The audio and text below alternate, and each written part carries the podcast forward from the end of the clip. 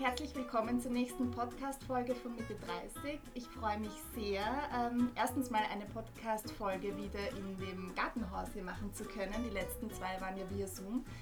Und zweitens auf den wunderbaren Gast, der jetzt gegenüber von mir sitzt, Michael Buchinger, YouTuber und kann man sagen Comedian, Stand-up-Comedian. Ähm, wie würdest du deinen ja. Beruf beschreiben? Na, das darf man alles sagen. In erster Linie mal danke, dass du mich in deinem Gartenhäuschen willkommen heißt. Ich fühle mich bereits sehr wohl über einen Kaffee, über Brassoletti, fantastisch. ich würde sagen, ähm, mittlerweile sage ich manchmal Entertainer, weil ich finde, ich mache doch sehr vieles. Das war gar nicht meine Absicht, aber ja, okay, ich stehe vor der Bühne, ich mache lustige YouTube-Videos oder Instagram-Videos und schreibe hier und da ein Buch. Das heißt, der gemeinsame rote Faden ist, ich will einfach die Leute unterhalten. Ich verstehe und akzeptiere es aber auch, wenn jemand einfach sagt, das ist ein Influencer, weil das, ja, auch das bin ich. Das gehört dazu, gell? Das gehört dazu, aber ich mag das Wort nicht. Das muss ich schon sagen, weil es immer suggeriert, wenn ich der Influencer bin, sind ja die anderen, die mir folgen, die, die geinfluenced werden, einfach diese Schafherde, die mir blind folgt und das stimmt nicht. Mhm. Ich finde, die Leute sind auch sehr kritisch und das ist ja gut so. Mhm. Mich interessiert heute, Michi, wie es ist, wenn man das Lustigsein zu seinem Beruf gemacht hat, mhm. äh, mit allen Vor- und Nachteilen, die es mit sich bringt und über Humor als solches. Also mich würde zum Beispiel interessieren, wenn man beruflich viel lustig sein muss, ist man es dann privat noch oder ja. will man eigentlich privat einfach nur seine Ruhe haben? Mhm. Und über das sprechen wir gleich alles. Ich habe nur immer zu Beginn eines jeden äh, Podcast-Gesprächs immer so fünf Fragen und Antworten. Oh. Das heißt, ich werfe einen äh, Begriff in den Raum und du sagst entweder ja oder nein oder welches Wort besser passt. Ja? Bist du bereit? Ja. War das schon das erste? nein. Okay. okay. Lampenfieber, ja oder nein? Nein, nicht mehr. Situationskomik oder Charakterkomik? Situationskomik. Schwarzer Humor, findest du das super oder eher traurig? Super. Zart beseitet oder unempfindlich? Unempfindlich. Mittlerweile. Stand-up-Comedian oder Comedian in einem großen Rahmen, also so Großveranstaltungen? Bist Stand du lieber alleine auf der Bühne? Entschuldige, bist so. du lieber alleine auf der Bühne oder gerne mit anderen gemeinsam? Stand-up-Comedian. Die Bühne wird nicht geteilt im Moment. Sehr gut. Danke sehr. Das waren schon die, die fünf Fragen. Ähm, Vielleicht beginnen wir gleich so ein bisschen mit deinem beruflichen Werdegang. Mhm. Äh, du hast schon Social Media ein bisschen erwähnt vorher. Du hast, glaube ich, als YouTuber begonnen. Genau. Genau. Wie lange bist du jetzt schon beruflich lustig? Naja, im Alter von 15 Jahren habe ich beschlossen, dass ich einen YouTube-Kanal starten werde und ich bin jetzt 29. Ähm, bis, warum hast du der Podcast eigentlich Mitte 30? Muss man Mitte 30 sein, um Gast zu sein? ich, bin, ich bin noch lange nicht 30. Nein, das hat mit dem gar nichts zu tun. Ich bin Mitte 30 und das sind gesellschaftspolitische Themen, die mich in dem Alter beschäftigen. Okay, und okay Humor ist etwas ganz Essentielles, was man mit Mitte 30 hoffentlich trotzdem noch hat und behält. Das sehe ich eben so gut, dass du das sagst, Angelika. Um, ähm, was, ist es okay, wenn ich dich Angelika nenne? Du kannst mich auch Geli nennen, ganz Geli. wie du willst, ja. Na, vielleicht sogar Geli.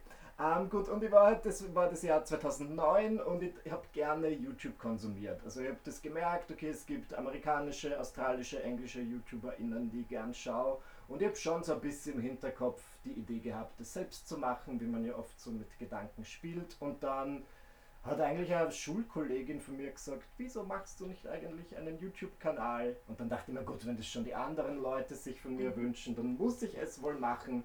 Und es war eine gute Idee. Also ich bin froh, dass ich es gemacht habe, aber es war auch ein bisschen riskant, weil ich war sehr, ich war eher ein Außenseiter an der Schule. Mhm. Und deswegen dachte ich mir, gebe den Leuten damit noch mehr Stoff, sich über mich lustig zu machen.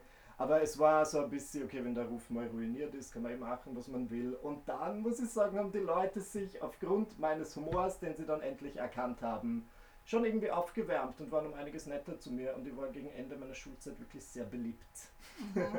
Hast du jetzt so ein bisschen das Gefühl, du kannst das einigen so ein bisschen heimzahlen, äh, nachdem du jetzt so ein bisschen ein bekannt bist? Ein bisschen. Meine liebste Situation ist, wenn sie in der Schulzeit sehr gemein zu mir waren und jetzt bei mir anklopfen und sagen, hey, ähm, darf ich Tickets für dein Kabarett haben? No sicher nicht. Ja, ich bin kleinlich und merke mir auch Streits, die 15 Jahre her sind. Das verstehe ich. Man muss nicht jedem einen Gefallen tun, vor allem wenn sowas vorkommt. Danke, dass du das ja. sagst. YouTube, ähm, weil wir das auch erwähnt haben. Ähm, welchen Stellenwert findest du hat Social Media heutzutage, gerade wenn man auch ein bisschen Bekanntheit erlangen will? Ja. Ist das so ein, man muss einfach online sein, damit man Zuseher generieren kann etc.? Ich fürchte ja. Also ich würde ja selbst, ich kann da nicht aus eigener Erfahrung sprechen, weil ich sie gar nicht anders ken kenne, als online zu sein. Ich bin da wirklich reingewachsen. Ich war ähm, immer im Internet. Ich komme ja aus der Generation, wo die Eltern zuerst gesagt haben, ja, nicht mit deinem echten Namen im Internet sein mhm. lassen, wie das bei dir war. Das ist so. Und ich habe genau gegenteilig gehandelt und von Anfang an meinen echten Namen verwendet und sogar mein Gesicht gezeigt. Aber ich kenne das von, ähm, von meinem Freundeskreis. So habe ich Leute, die sind ganz klassische AutorInnen zum Beispiel, die dann vom Verlag gesagt bekommen, du musst jetzt auf Twitter und auf Instagram sein.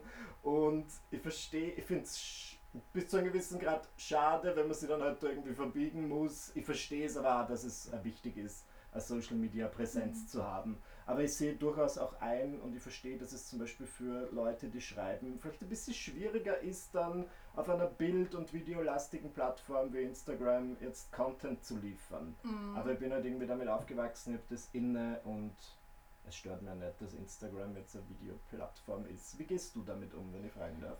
Ich habe Instagram eigentlich im Zuge meines Podcasts begonnen. Mhm. Also ich war in Karenz, ich habe zwei Kinder, yeah. war mit meinem zweiten Kind in Karenz, da war Lockdown, äh, mir war furchtbar fad und ich habe wahnsinnig das Gespräch mit anderen Erwachsenen mhm. gesucht. Ja? Und zwar über Gespräche, eben gesellschaftspolitisch, nicht irgendwie Mama-Themen oder irgendwas, yeah. ich wollte über andere Themen sprechen. Und ich habe mir überlegt, na gut, wenn ich jetzt einen, einen Podcast mache, wie, wie schaffe ich es, dass Leute zuhören? Ne? Und mhm. dann habe ich mir gedacht, gut, die, die sozialen Medien, äh, Instagram und so weiter, da muss ich mir einen Kanal aufbauen. Ich finde es aber wahnsinnig schwierig und ich weiß nicht, wie du das siehst, dann doch täglich Content sozusagen zu produzieren, ja. vor allem wenn du nicht den Podcast, weiß ich nicht, jede Woche hast und dann jede Woche etwas zum Podcast sagen kann, weil das, irgendwann ist es ja dann auch langweilig. Das heißt, du musst so ein bisschen einen Misch finden zwischen, wer steht hinter dem Podcast und um was geht es in dem Podcast und wer kommt vielleicht jetzt bald als Gast. Und das finde ich, ich finde es gar nicht so einfach. Und ich muss sagen, die Videos sind halt doch aufwendiger. Da wirst du mir Na wahrscheinlich klar. recht geben. Also. Und das ist dann schon schwieriger, ja, wenn man das nicht als Hauptberuf hat und das ist nicht mein Hauptberuf. Ja, verstehe natürlich. Und zeigst du dich dann als Person? Zeigst du manchmal deinen Alltag oder ist das was, wo du sagst, na, es soll rein um den Podcast gehen? Nein, ich, ich zeige schon was aus dem Alltag, weil ich es eben nicht schaffe, nur die rein den Content auf den Podcast zu konzentrieren. Ja. Aber ich finde es spannend, was du sagst, weil auch ich, es, obwohl ich hauptberuflich Influencer bin, fällt es mir manchmal schwer, dann Dinge zu finden, die ich so zeigen kann, weil ich finde mein Leben trotzdem bis zu einem gewissen Grad halt langweilig und es wiederholt sich schnell. Ich mhm. gehe halt jeden Tag um 14 Uhr zum Sport, in der Früh durch Frühstücken, dann durch einen Punkt 12 Mittagessen. Also es ist halt, glaube ich, wenn man dann zuschaut und wenn ich wirklich alles posten würde, was ich mache, wäre es halt einfach langweilig und repetitiv, weil das halt mehr oder weniger jeden Tag das gleiche ist, außer ich bin im Urlaub. Ja. Und das denke ich mir dann, also ich denke mir wirklich oft, wenn interessiert das. Aber gut, dann sehen die Klicks und manche Dinge werden schon gut geklickt und dann denke ich mir, gut, offenbar ist es, wenn schon nicht spannend, dann zumindest irgendwas, wo man jetzt sich das anschaut und sich denkt, oh. Was sind die besten Klicks eigentlich bei dir? Die besten Klicks sind natürlich Dinge, die mit Humor zu tun haben. Also ich habe jetzt letztens wieder, ich bin auf diesen Real Trend aufgesprungen, äh, was mir zum Glück nicht so schwer fällt. Und es ist angenehm, weil ja diese Instagram-Videos, da reicht es, wenn das 20 Sekunden lang ist. Yeah. Und jetzt habe ich letztens wieder offenbar in ein, wie sagt man da, ins Wespennest gegriffen, weil ich habe so eine Art virales Reel gemacht, wo es darum geht, wo ich halt quasi zeige, wenn du mit Karte im Ausland bezahlen zahlen willst, setzt einfach dein Handy hin, bing, es hat funktioniert und in Österreich ist es immer so, ja, Kartenzahlung erst 30 Euro und da drüben ist ein Bankomat, da könnten es hingehen. Und was und warum? Das hat jetzt eine halbe Million Klicks und ähm, ich wusste nicht, dass es so eine Diskussion auslösen würde, weil natürlich viele Leute sagen, Bargeld ist Freiheit und du kannst yeah. anonym ähm, Dinge kaufen. Aber wonach suchst du denn diese Themen? Also ist es das so, dass du halt dann die Themen aufgreifst, die dich gerade beschäftigen, ärgern, wo du dir einfach denkst, um Gottes Willen, ähm, weiß ich nicht, die Österreicher wahnsinnig engstirnig und mhm. kleinkariert. Ja, ich glaube, man kann sagen, das ist so ein bisschen der rote Faden. Ich bin selbst immer überrascht davon, dass das funktioniert. Aber ich habe da im Jahr 2014 zum Beispiel auf YouTube angefangen, sogenannte Hasslisten zu machen, wo ich mich hinsetze, einmal im Monat. Da war ich eine Zeit lang wirklich sehr regelmäßig und über, keine fünf Dinge rede, die mir im vergangenen Monat auf die Nerven gegangen sind. Und ich war sehr überrascht davon, dass das halt einfach gut ankommt, weil es waren so alltägliche Dinge, wie halt Leute, die auf der Rolltreppe auf der falschen Seite stehen, halt einfach so nichts wirklich Schlimmes, aber wo man sich halt denkt, boah, das ist nervig und ich wünschte, das wäre anders. Und ich habe das eigentlich nur als einmaliges Video gesehen, nur dann habe ich gemerkt, die Leute sprechen, haben das so großen Zuspruch und haben es einfach geliebt, sie da mitzuärgern, dass man dachte, gut, da ist offenbar was dahinter. Und ich glaube, ich glaube wirklich, also das ist vielleicht in vielen Kreisen kontrovers, aber ich finde, das ist oft die Grundlage von Humor, beziehungsweise von Stand-up-Comedy. Ich glaube, es gehen wenige auf die Bühne und sagen, mir geht's so super, heute habe ich wieder so ein süßes Kätzchen gesehen und das war so lieb, sondern es ist schon sehr oft halt einfach meckern und was gerade nicht gut ist ja. und was uns auf die Nerven geht. Und ja. ich finde, das kann ja was sehr Verbindendes sein. Also wenn ich auf irgendeiner Party bin und jemanden kennenlerne, mit dem ich voll lästern kann, hat schon was Schönes, als ich lerne jetzt jemanden kennen und wir beide lesen gerne russische Literatur. ähm, wie wichtig ist es dir denn, dass zum Beispiel auch dein Partner jetzt den gleichen Humor hat wie du? Ja, ist das wichtig? Ja, es ist auf jeden Fall wichtig, dass mein Partner ähm, Humor also einfach Humor hat. Genau. Es muss nicht exakt der gleiche sein, aber ich muss sagen, ich weiß mir das sehr zu schätzen. Ich bin jetzt seit neun Jahren mit meinem Freund zusammen, also seit fast neun Jahren. Und wir sind da ein bisschen miteinander gewachsen. Ich bin mir nicht sicher, ob er am Anfang genau den gleichen Humor hatte. Er hat schon über meine Witze gelacht und ich konnte ihm dann so ein paar Dinge näher bringen aus dem Comedy-Bereich, Serien, die ich gern schaue, Comedians, die ich gerne habe.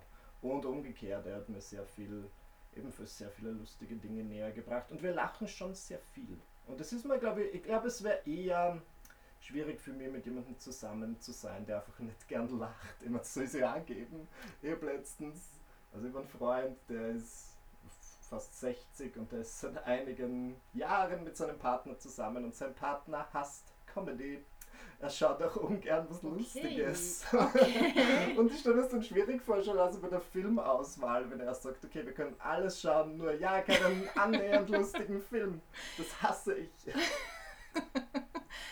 Ich meine, du wirkst ja sehr lachbereit, wenn ich das so sagen darf. Und ist dir Humor in deinem Leben wichtig? Absolut, ganz wichtig. Ich habe dann so neun Humortypen, die ich dir dann vorstellen ah, werde. Ja, die können wir dann ein bisschen analysieren. Ich mag sehr gerne Situationskomik. Ich gebe zu, ich finde es auch wahnsinnig witzig, ja, wie manchmal Leute agieren oder ausschauen oder tanzen. Also für mich ist es auch sehr wichtig. Aber wir können ja gleich mal uns diese neuen Humortypen yes. ähm, anschauen, die ich auf eine wahnsinnig ähm, seriösen Plattform ähm, äh, www.walsen.ch, also es ist aus der Schweiz oh, bitte, oh, wow. ja, gefunden habe, aber ich fand sie ganz passend und witzig.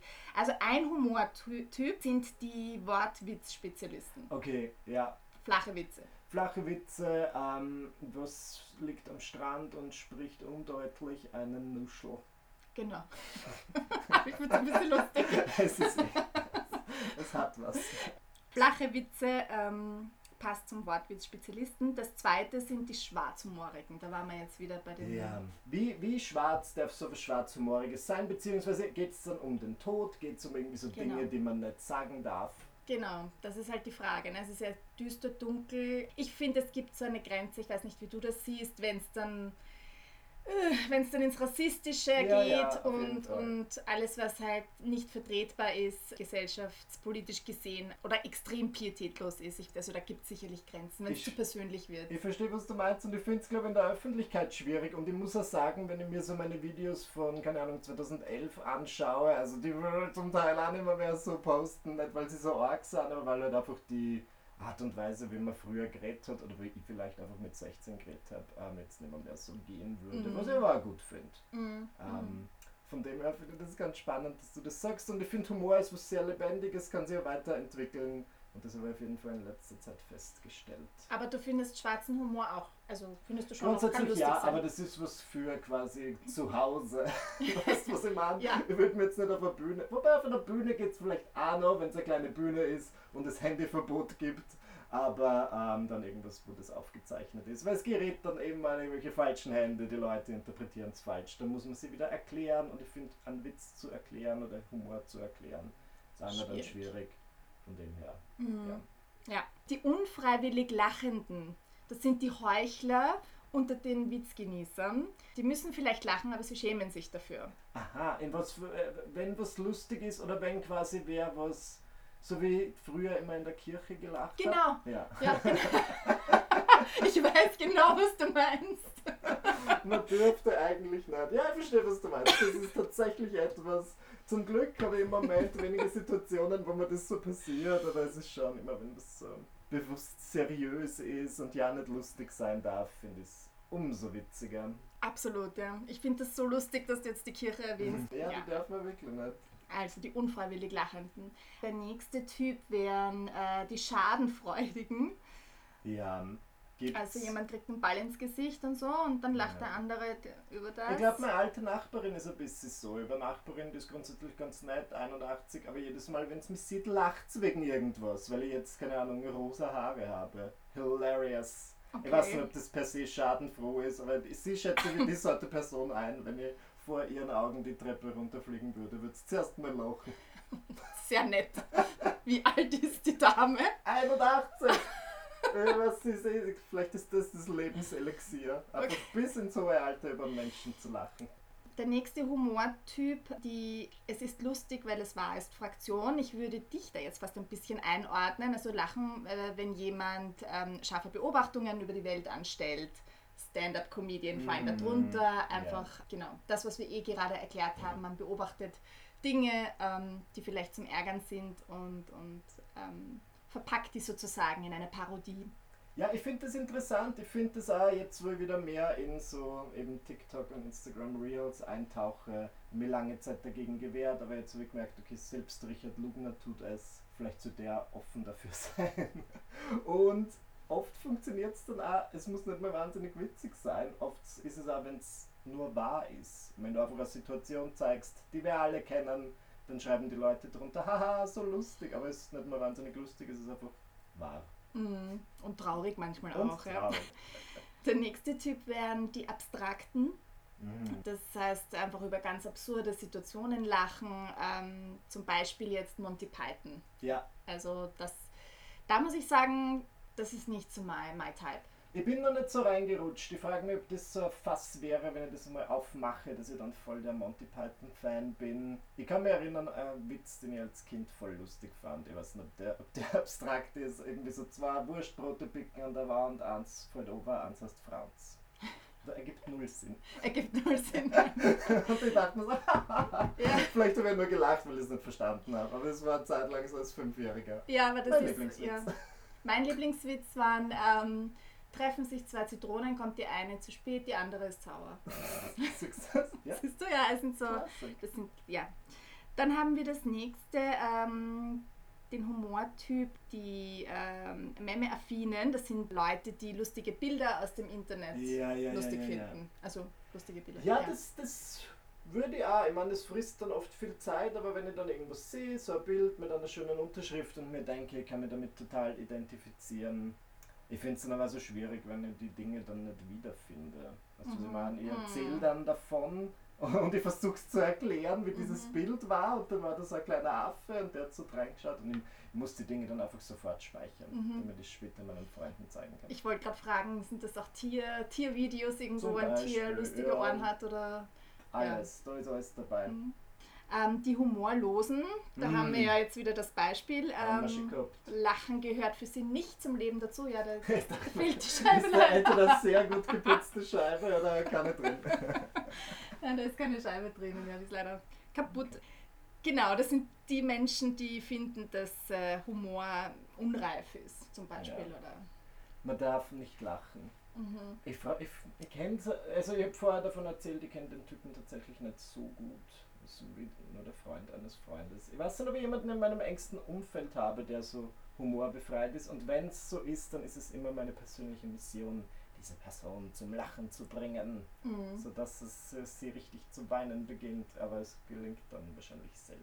Mhm. Aber ich gebe dann mein Bestes. Ja, schau, du solltest vielleicht in einem äh, Stadtsaal zum Beispiel ja. lauter humorlose Leute einladen. Das ist eine Challenge. Das Michi. ist wirklich eine Challenge. Ich muss sagen, es ist manchmal vorgekommen, dass ich so Auftritte habe, wo das Publikum einfach nicht so mitgeht. Ja. Und das war immer mein schlimmster Albtraum, bevor es passiert ist. Und wenn es dann passiert, dann war ich eher ungewohnt selbstbewusst und dachte mir, ich finde mich voll lustig, was ist euer Problem? Also ich habe dann wirklich eher die, die Schuld den anderen gegeben, weil ich mir dachte, also zu 99% lachen die Leute, ihr seid die Ausnahme, selbst schuld. Ist es tatsächlich so, wenn du auf der. Ah, warte, kurz, magst du noch einen Kaffee? Na, ich werde aber noch einen Schluck Wasser Ja, gerne. Trinken. Danke sehr. Thanks. Bitteschön. Corona mit den Masken, kann das ein Vorteil sein? Ja, na, ich meine, ich fand es eh spannend. Es wurde durch die Masken dann schon ein bisschen. Das, ich habe das Gefühl gehabt, die Leute haben gehemmter gelacht, beziehungsweise wenn sie gelacht haben, hat man es vielleicht nicht so gehört aufgrund der Maske.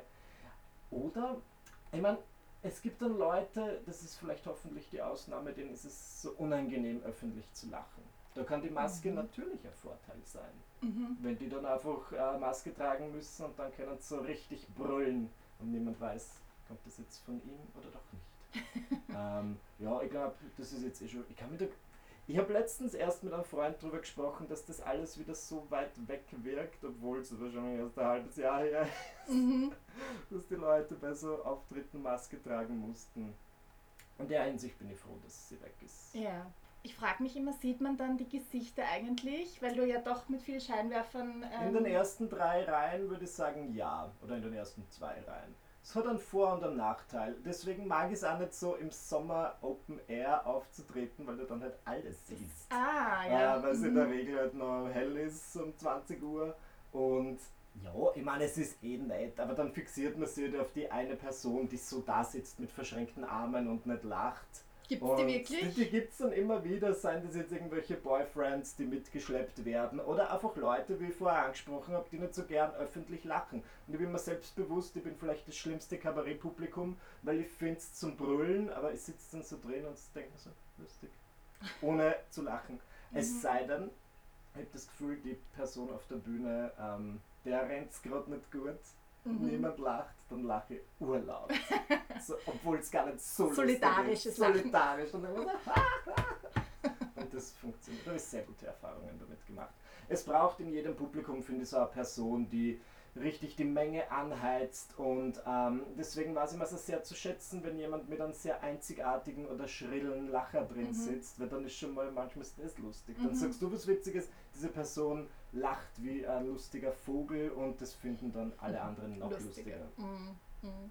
Glaubst du, ist das auch so ein bisschen dieses Zurückhalten des Lachens so ein Gesellschaftsschichtproblem? Dann vielleicht. Ich habe manchmal mir gedacht, vielleicht ist es etwas Österreichisches, weil manchmal, wenn ich so im Ausland auftrete, also es passiert jetzt nicht so oft und mit Ausland meine ich ausschließlich Deutschland, dann habe ich schon das Gefühl, dass die Leute da oft nicht so das Problem haben, aus sich rauszugehen merke aber auch, wenn ich auf Konzerten bin oder wenn ich selbst, ich war letztens in London, habe ich mir Stand-Up-Comedy angeschaut und die Menschen waren einfach wild. Da dachte ich mir so, mhm. beruhigt euch, bitte lacht weniger. okay. Das war ganz ungewohnt. Mhm. Ich frage mich dann auch, wo das herkommt. Ich, bin, ich weiß, dass ich da selbst meine Hemmungen habe, aber ich glaube, wenn es eine Bar gibt, wenn die Leute wohl was trinken können, dann habe ich die Erfahrung gemacht. Das ist schon. Ähm, äh, ja, genau. Es ist ein Gleitmittel für Lachen und dann sind sie einfach viel freier. Ja, ja, Nein, das glaube ich auch. Wir haben dann noch einen letzten Typ, ähm, die einfachen.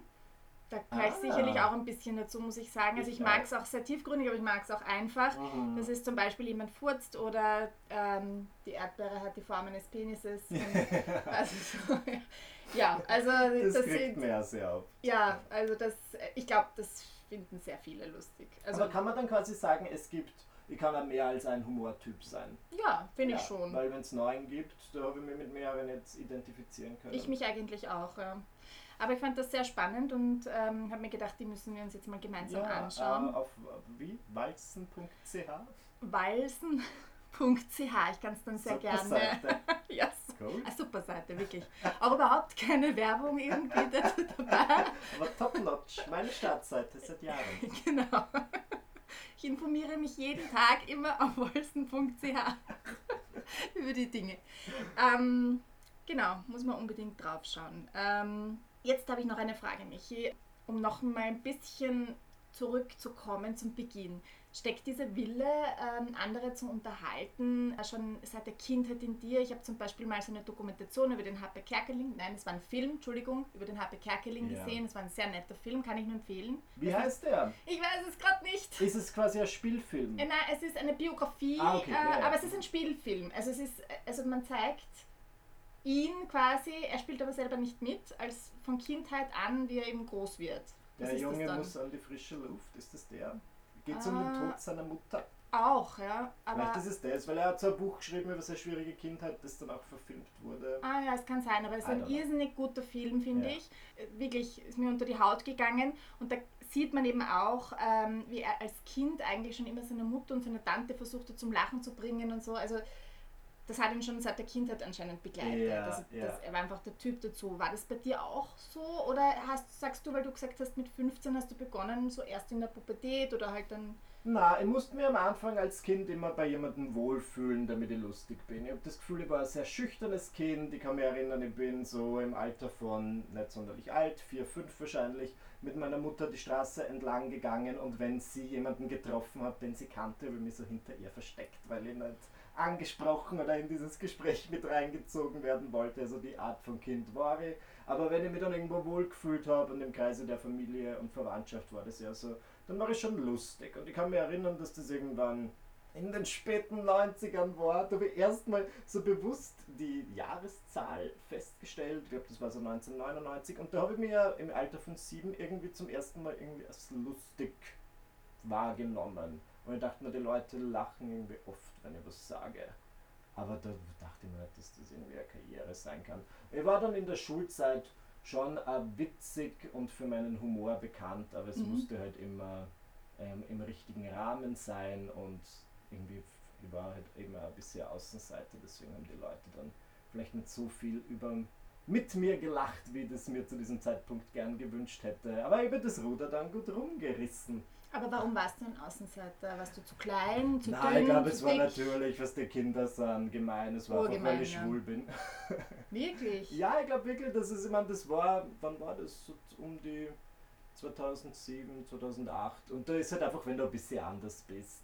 Also da war es bei dir schon klar sozusagen? Mir selbst war es gar nicht klar. Ich glaube, den anderen Leuten war es vor mir klar. Aber ähm, am Anfang habe ich mich dann noch sehr dagegen geweigert, aber ich habe dann auch irgendwie festgestellt, wie ich dann für mich selbst realisiert habe, dass ich homosexuell bin und das auch ein bisschen dazu gestanden bin, hat das den Leuten schon auch den Wind aus den Segeln genommen. Okay. Mhm. Und ich habe dann angefangen, und das würde ich jetzt nicht allen raten, aber so ein bisschen auch Witze über mich selbst zu machen, vielleicht um die Menschen, um den Menschen die Munition zu nehmen und zu sagen, bevor du jetzt was Gemeines über mich sagst, sag ich selbst. Mhm. Und Ab dann waren alle nett.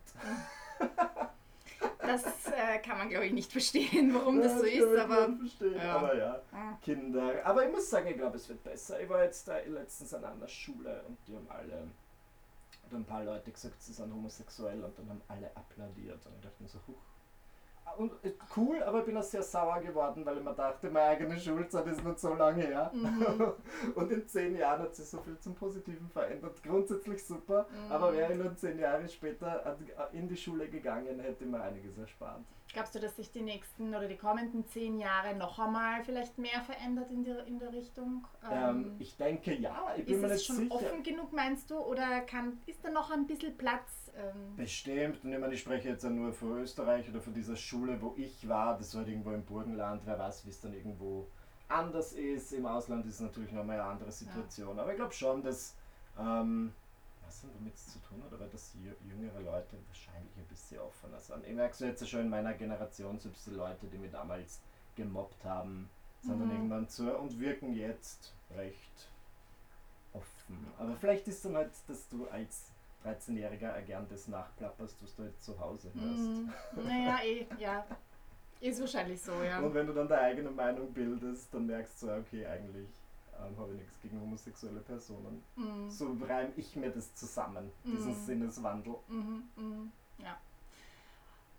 Gehen wir weiter.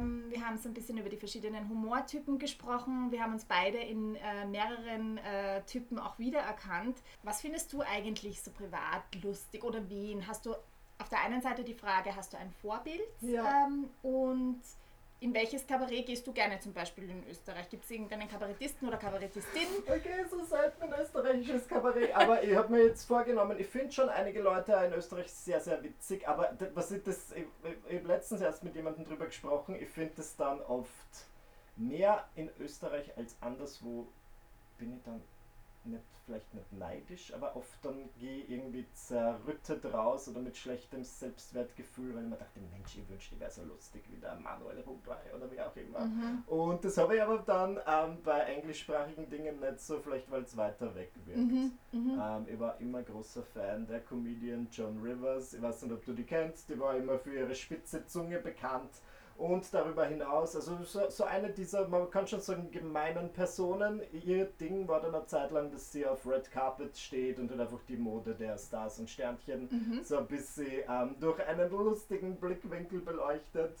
Und was ich mir bei ihr aber zu schätzen weiß, ist, dass das so eine Person ist, die echt viel Schlimmes erlebt hat. Irgendwann hat sie dann ihr Ehemann umgebracht und es war, glaube ich, eine sehr schwere Zeit, wie man vorstellen kann, aber die ist immer irgendwie zurückgekommen. Die hat dann eine Zeit lang nur so ganz schlechte Aufträge angenommen auf Kreuzfahrtschiffen und hat sie aber irgendwie zurückgearbeitet mhm. und war dann, glaube ich, mit 81, als sie gestorben ist, berühmter denn je. Und das finde ich, ich werde oft inspiriert oder meine Vorbilder sind sehr oft ganz alte Menschen, weil ich finde, die haben einfach schon was hinter sich und das ist dann eine Karriere, wo ich mich ein bisschen orientieren mm, kann. Mm. Ich finde natürlich ähm, meine gleichaltrigen Kollegen und Kolleginnen ebenfalls ganz fantastisch. Nur die würde ich dann vielleicht auch nicht so als Vorbild bezeichnen. Yeah. Weil ich mm finde, jemand, der Vorbildfunktion hat, für mich ist immer mhm. jemand, der dreimal so alt ist wie ich. Mhm, mhm. Aber hast du zum Beispiel auch, also ich finde ja zum Beispiel auch die Betty White. Ja, das ist super. Die Wahnsinnskarriere. Ja, Wahnsinnskarriere hingelegt hat. Die finde ich auch irgendwie so super und einfach so ein so positiver Mensch und ähm, immer mit Witz und Humor aufgetreten ist und das bis ins hohe Alter. Also das war extrem beachtlich. Und wirklich. ich finde, du musst sie dann oft auch neu erfinden. Und ich habe dann, viele Dinge hat man gar nicht so am Schirm, aber ich habe dann so ein Netflix-Doku über sie gesehen, wo sie sie, glaube ich, in den 60ern eingesetzt hat, dass in ihre Talkshow auch schwarze Leute dürfen. Und ich finde es mhm. dann auch immer schön zu sehen, wenn diese lustigen Menschen dann so richtig gute Menschen sahen, wo du dir ein Scheibchen abschneiden kannst. Na, das war schon eine gute Haut. Voll, ja, das stimmt. Ich liebe einfach Comedy. Ich hab, ähm, bin sehr früh reingerutscht in, ich weiß nicht, ich habe dann auch ganz so lustige Bücher gelesen von Stand-Up-Comedians mit 13, 14 und ich habe mich sehr viel daran orientiert. Deswegen hat es mich dann auch irgendwann auf die Bühne gezogen, weil ich mir dachte, meine Vorbilder in dem Sinn waren jetzt nicht so YouTuberInnen, sondern halt eher Comedians. Mhm. Und dann wollte ich es, obwohl ich halt so schüchtern war und ähm, wirklich Angst hatte vor dem öffentlichen Sprechen, dachte mal, ich muss das jetzt einfach überwinden, weil mhm. ich würde es nicht unausprobiert lassen. Mhm. Und ich finde, es war gut, weil jetzt kann ich eher darüber lachen, dass das so ein Ding von mir war, dass ich mir dachte, oh, jetzt stehe ich da vor 70 Menschen. Also das habe ich jetzt halt überhaupt nicht mehr. Deswegen habe ich vorher gesagt, Lampenfieber, mhm. nein, weil ich es einfach nicht mehr, so habe. Natürlich mhm. bin ich eine Minute vor einem Auftritt, schlägt mein Herz schneller als sonst. Mhm. Aber es ist jetzt nicht so, dass ich eine Woche vorher Panik schiebe, so wie das früher der Fall war. Aber ich finde schon, dass da auch eine große Portion Mut dazu kommt, weil einfach, ähm, du stehst auf der Bühne und du musst in dem Moment performen. Es ist jetzt nicht so, wenn du ein Filmschauspieler bist oder wie auch immer, dann drehst du die Szene halt, weiß ich nicht, zwei, dreimal ja, hintereinander ja, ja. und dann kannst du dich ausbessern. Und auf der Bühne da, da, musst du halt dann aus einer vielleicht unangenehmen Situation das Beste machen. Also das ist ja auch mhm. eine Gabe. Ja? ja, das stimmt eigentlich. Und ich frage mich aber auch, was mein persönlicher Knacks ist, dass ich das Gefühl habe, ich muss mir jetzt 90 Minuten auf, alleine auf eine Bühne stellen und 400 Leute zwingen, sich nur auf mich zu konzentrieren. Das ja. kann ja irgendwas nicht richtig sein. Aber ich finde, es ist gut, Respekt vor der Sache zu haben. Ich habe das oft besprochen in dieser Zeit, wie ich eher damit gestruggelt habe und Lampenfieber mm. hatte. Und dann hat der Thomas Bretzin zu mir gesagt, ähm, wenn du so auf die Bühne gehst, wie du aufs Klo gehst, dann musst du nur mehr aufs Klo gehen. Wo er, glaube ich, halt einfach meint, es ist gut. Das sind jetzt ein paar Leute im Publikum, die haben ja. Eintritt gezahlt, die ziehen sich schön an, die wollen den Abend mit dir verbringen. Natürlich sage ich dann nicht so, ja, jetzt gehe ich auf die Bühne und ratsch das runter, sondern über angemessenen Respekt vor der Sache. Mhm. Aber nicht so, dass ich weinen und die, die Bühne verlassen möchte, sondern einfach ja, ich nehme das schon ernst. Aber weißt du, was ich finde schon, was geholfen hat? Ähm, und da, das ist jetzt wirklich etwas Positives an dem, also es ist, wie gesagt, Instagram und so weiter. Ich finde, es gibt immer positive und negative Aspekte, mhm. aber das ist mhm. definitiv ein positiver Aspekt, dass du das irgendwie lernst. Oder wenn du halt in Stories sprichst oder wie auch immer, das war am Anfang für mich ganz komisch, in dieses ja. Kastel zu sprechen. Mhm. Und ich finde, das ist aber, also es wird dann immer leichter. Und so stelle ich mir das jetzt gerade ein bisschen ja, vor. Ja, ich bin froh, dass du das sagst, Geli, weil genau so war es. Und als ich mit meinen YouTube-Videos angefangen habe, da war ja auch schon der gängige YouTube-Stil, dass du direkt in die Kamera sprichst. Mhm. Und ich kann mich erinnern, ich habe meine Kamera in meinem Kinderzimmer oder Jugendzimmer aufgestellt und ich wollte direkt reinsprechen und ich habe es nicht geschafft, weil ich so nervös war und mhm. ich musste ständig neu anfangen. Dass ich mir einfach dachte, gut, ich ändere das Format und meine ersten YouTube-Videos, glaube ich mal, die ersten drei Jahre lang waren eher so Sketches, wo mhm. ich ein Drehbuch schreibe und dort Leute spiele, weil ich mir dachte, dann muss ich nicht direkt in die Kamera sprechen. Das hat schon mal geholfen, bis sie sprechen zu lernen. Dann habe ich mir gedacht, gut, jetzt nach drei Jahren kann ich ja direkt sprechen. Mhm. Dann habe ich das geübt. Fünf Jahre später dachte ich mir, gut, jetzt würde ich gerne auf eine Bühne gehen. Und man wird dann einfach immer besser. Und ich muss sagen, es hat mir sehr geholfen während meiner Schulzeit bei so Referaten mhm. und auch an der Uni. Besonders an der Uni, weil ich dann einfach, du musst dann halt so 30-minütige Referate erhalten und dann bin drauf gekommen, es ist eben nur Schall und Rauch. So oft so. Aber weißt du, was ich nämlich auch sehr sympathisch finde, ist auch wenn man auf der Bühne steht und man weiß halt gerade nicht weiter oder mhm. also man verplappert sich, ähm, dass man das halt einfach auch sagt und du sagst so, ich habe jetzt den Faden verloren ja, oder wie auch sicher. immer das Leben, die Leute, weil ich mag das auch nicht, wenn ich irgendwo bin und ich bin auf einem Konzert oder was auch immer und das wirkt so glatt poliert und wo ich das Gefühl habe, ich könnte mir genauso gut die Sache auf DVD anschauen oder, ja. oder irgendwie streamen, weil es zu perfekt ist. Und ich mag das dann ganz gern, wenn da so ein bisschen Interaktion ist, was Menschliches durchkommt. Schon, gell? Ja. Das mhm. wollen die Menschen bis zu einem gewissen Grad. Mhm. Zum Thema Vorbilder, wie findest du, dass Österreich, also gerade im, im Hinblick auf die alten Comedians, ähm, gab es da auch welche, die dich inspiriert haben oder die du gut fandest? Hans Moser, eben Peter Alexander und wie sie alle heißen. Ähm. Nein. nein, nein, das tut mir wirklich sehr leid. Ich kann mich erinnern, ich habe viel durch meine Geschwister mitbekommen und was schon unser Ding war, ist natürlich kein österreichischer Comedian, aber wir waren große Otto Walkes-Fans. Ähm, mhm ich habe das immer genossen. Ich habe seine Filme gesehen, ich habe seine Serie damals gesehen und das war also immer so ein Running Gag zwischen meinen Geschwistern und mir und ich glaube, da habe ich viel mitbekommen, weil grundsätzlich würde ich schon sagen, aus einer sehr witzigen Familie komme, mhm. weil einfach Humor einen hohen Stellenwert hat. Irgendwann durfte ich dann zweimal in meinem Leben Otto Walkes treffen und ich werde sagen, triff niemals deine Idole. Und mehr sage ich zu diesem Thema nicht. Oje, oje. Ja, es war okay. Man kann es sogar im Internet anschauen. Ich habe ein ganz herrliches Interview mit ihm geführt, weil mhm. ich das mhm. Gefühl hatte, er mag mich nicht. Ich war ein bisschen entzaubert. Mhm. Aber ja. Ja, so kann es manchmal gehen, ja. Ja, aber deswegen sei ja vorsichtig mit diesem Podcast, weil deine größten Idole würde nicht einladen, es sei denn, du möchtest dir eine Illusion zerstören. Ja, oh Gott. Nein, aber ich kann mir das gut vorstellen, dass man dann manchmal Leute trifft, die dann auf einmal ganz anders als in der eigenen Vorstellung sind. Ja, das stimmt wohl. Ich habe früher ein wilderes Leben geführt als jetzt, weil mhm. ich manchmal zu so Dingen eingeladen wurde, um Leute zu interviewen. Und ich durfte mal die Gilmore Girls alle beide treffen. Ah, ähm, Lauren Graham und Alexis cool. Bledel. Aber die waren, die waren nett. Die waren mhm. sehr. Ähm, Wieso hast du die getroffen? Ja, da gab es doch das Revival im Jahr 2016 oder so, mhm. also die neuen Folgen auf Netflix und ich habe damals eine recht enge Kooperation mit Netflix gehabt. Die haben mich immer wieder zu so ah. sogenannten Presse-Junkets eingeladen, was eher ein bisschen stressig ist, du hast sieben Minuten Zeit, um diese zu interviewen, dann kommt der nächste Journalist. Und also mhm. ich bin in dem Sinne kein Journalist, aber die haben mich als Influencer eingeladen. Cool. Aber mhm. besonders ähm, Lauren Graham war sehr nett. Bei der anderen, bei der Rory, gab es viele Fragen, die man nicht stellen durfte. Aha, aber das finde ich natürlich ja. normal. Du hast ja meine Liste an Fragen bekommen, ja, über die ich nicht sprechen sehr lange, ja. Privatleben, Haarfarbe. Genau, ich wusste schon gar nicht, was wir überhaupt heute reden sollen. Ich okay, habe mir gedacht, ich suche neuen oh Humortypen raus, damit wir irgendwas ja, genau. reden. Verdammt, was machen wir jetzt? Warte, wie lange dauert es denn schon? 48 Minuten. Was sprechen gut, wir denn so lange? Ja, das haben wir schon gut hingekriegt irgendwie, gell? Okay, ähm, wir haben jetzt kurz geredet, welchen Stellenwert Humor hat. Das hast jetzt ein bisschen angesprochen, dass bei euch zu Hause ja generell viel gelacht wurde, ja. etc. Findest du, äh, lebt sich's lustig besser? Ich finde ja, und ich finde besonders, wenn man dann irgendwie es schafft, auch über die Dinge, die dir im Moment nicht lustig vorkommen, später zu lachen. Ich bin wirklich so, dass ich mir denke, okay, wenn jetzt irgendwas passiert, sei das im kleinen Rahmen, dass ich einfach irgendeinen scheiß Tag habe oder einen dieser Urlaube, was du kennst, wo einfach alles schief geht und du kannst es nicht genießen, dann denke ich mir mittlerweile, okay, zumindest nächste Woche gute Story für meinen Podcast. Mhm. Ist das auch etwas, was du für dich entdeckt hast? Humor? Na, um äh, mit Dingen umzugehen so. oder über die weniger ja. ähm, lustigen Dinge zu lachen ich meine, ich muss schon sagen, wenn irgendwas kacke läuft, dann, ich bin jetzt auch niemand, die die ganze Zeit lacht. Ja, ja, ja. Wäre auch ein bisschen komisch, Na, ja. ja Lachend durch die Gegend gehst, auch wenn es nicht passt. Ähm, aber ich sehe das ähnlich wie du, dass man sich halt auch die Dinge hernehmen kann. Und ich finde es ganz wichtig, dass man halt auch Kannst nicht. Kannst du das bitte wiederholen?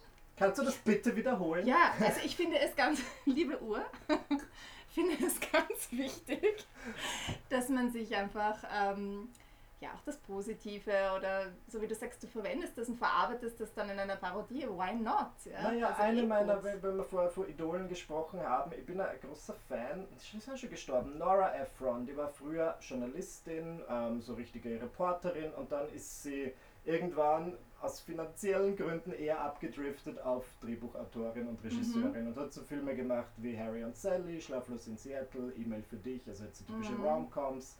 Und ihre Mutter, ja, finde ich auch, gell? Und ihre mhm. Mutter war eigentlich starke Alkoholikerin, aber ihr Motto, das sie ihren Kindern immer weitergegeben hat, war Everything is Copy, also alles ist Material.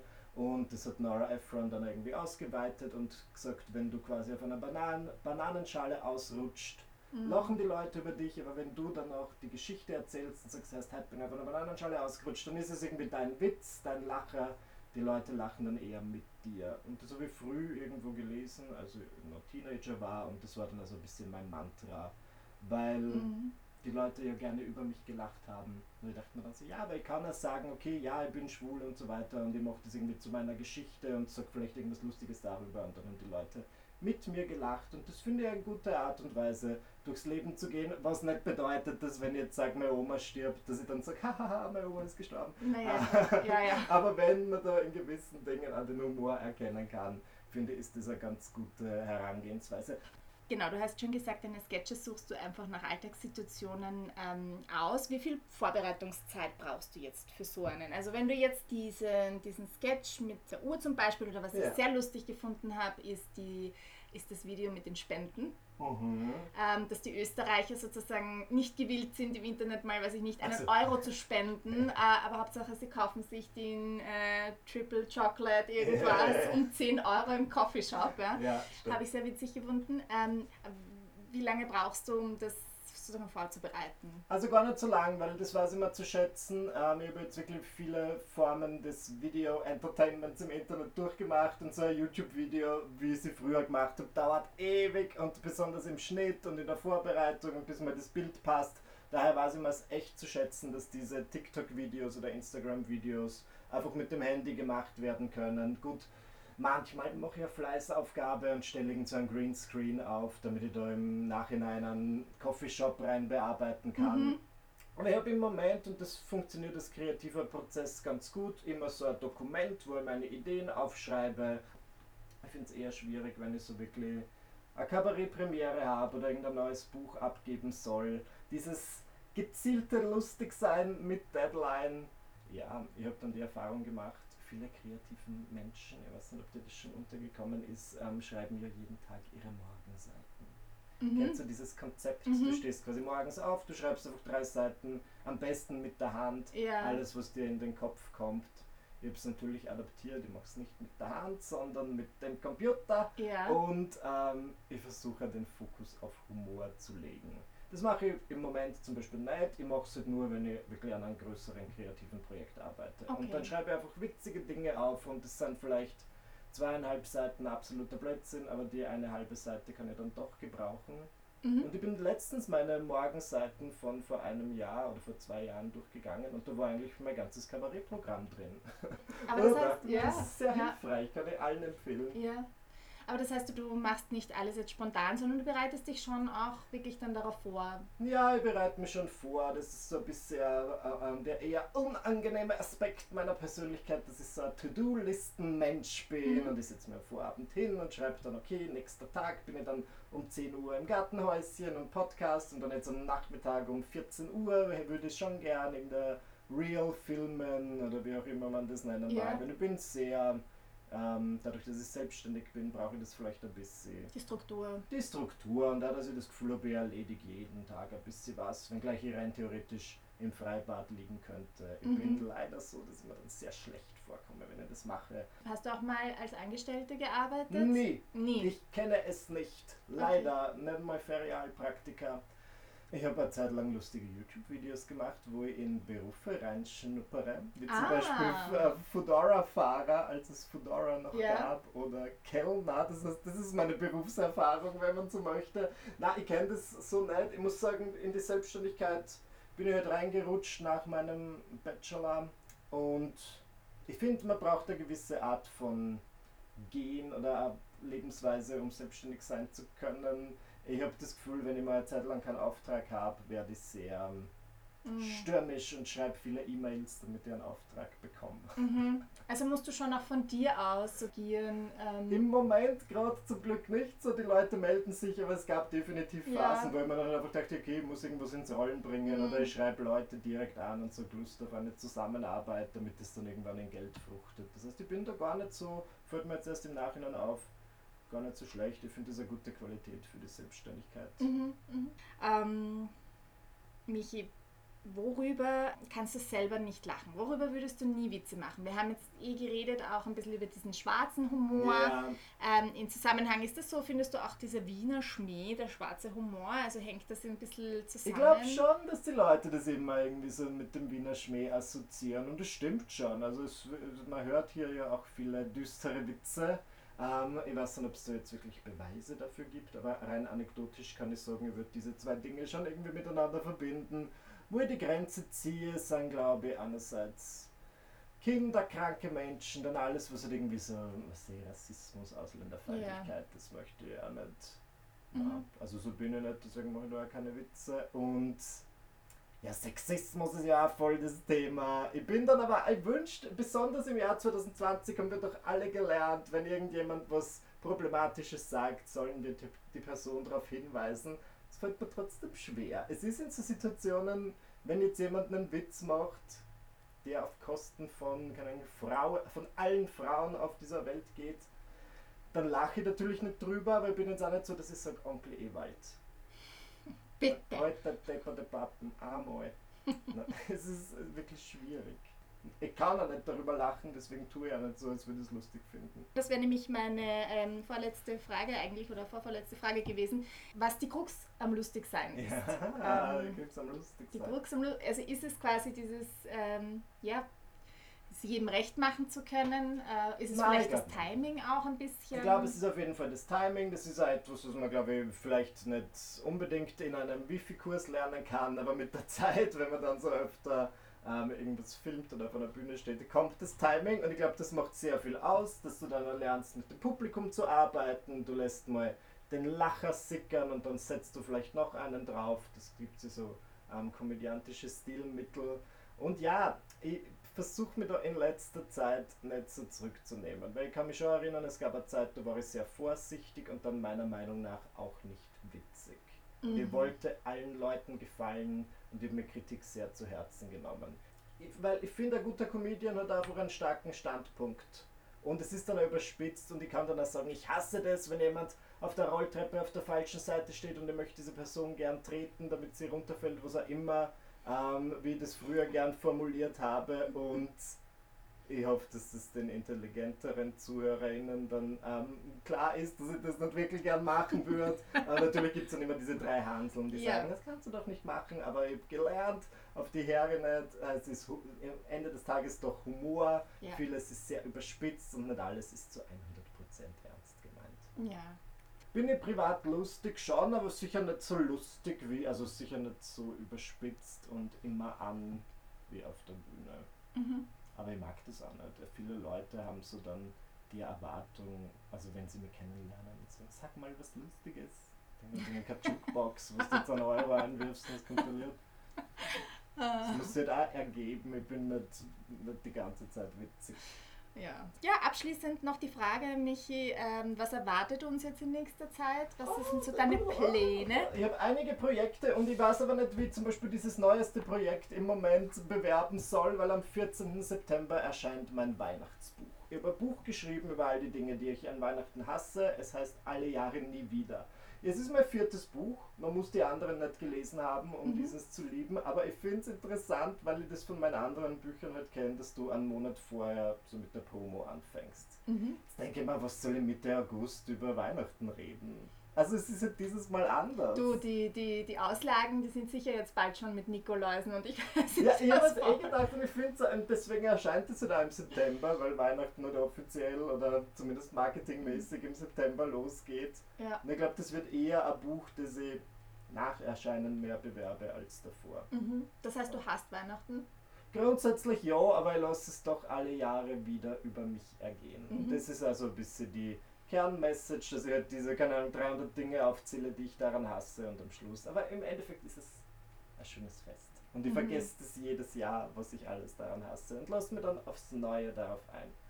Ja, ansonsten bin ich immer wieder auf den Bühnen Österreichs zu sehen. Weiß ich meine eigenen Termine? Nein, aber auf michaelbuchinger.at kann man sie alle finden. Bin wirklich einmal im Monat mindestens irgendwo. irgendwo. Mhm. Magst du das auch, dann herumzureisen? Und ja, ich finde das wirklich voll gut ja. eigentlich. Also ich bin natürlich am liebsten in Städten. Juhu!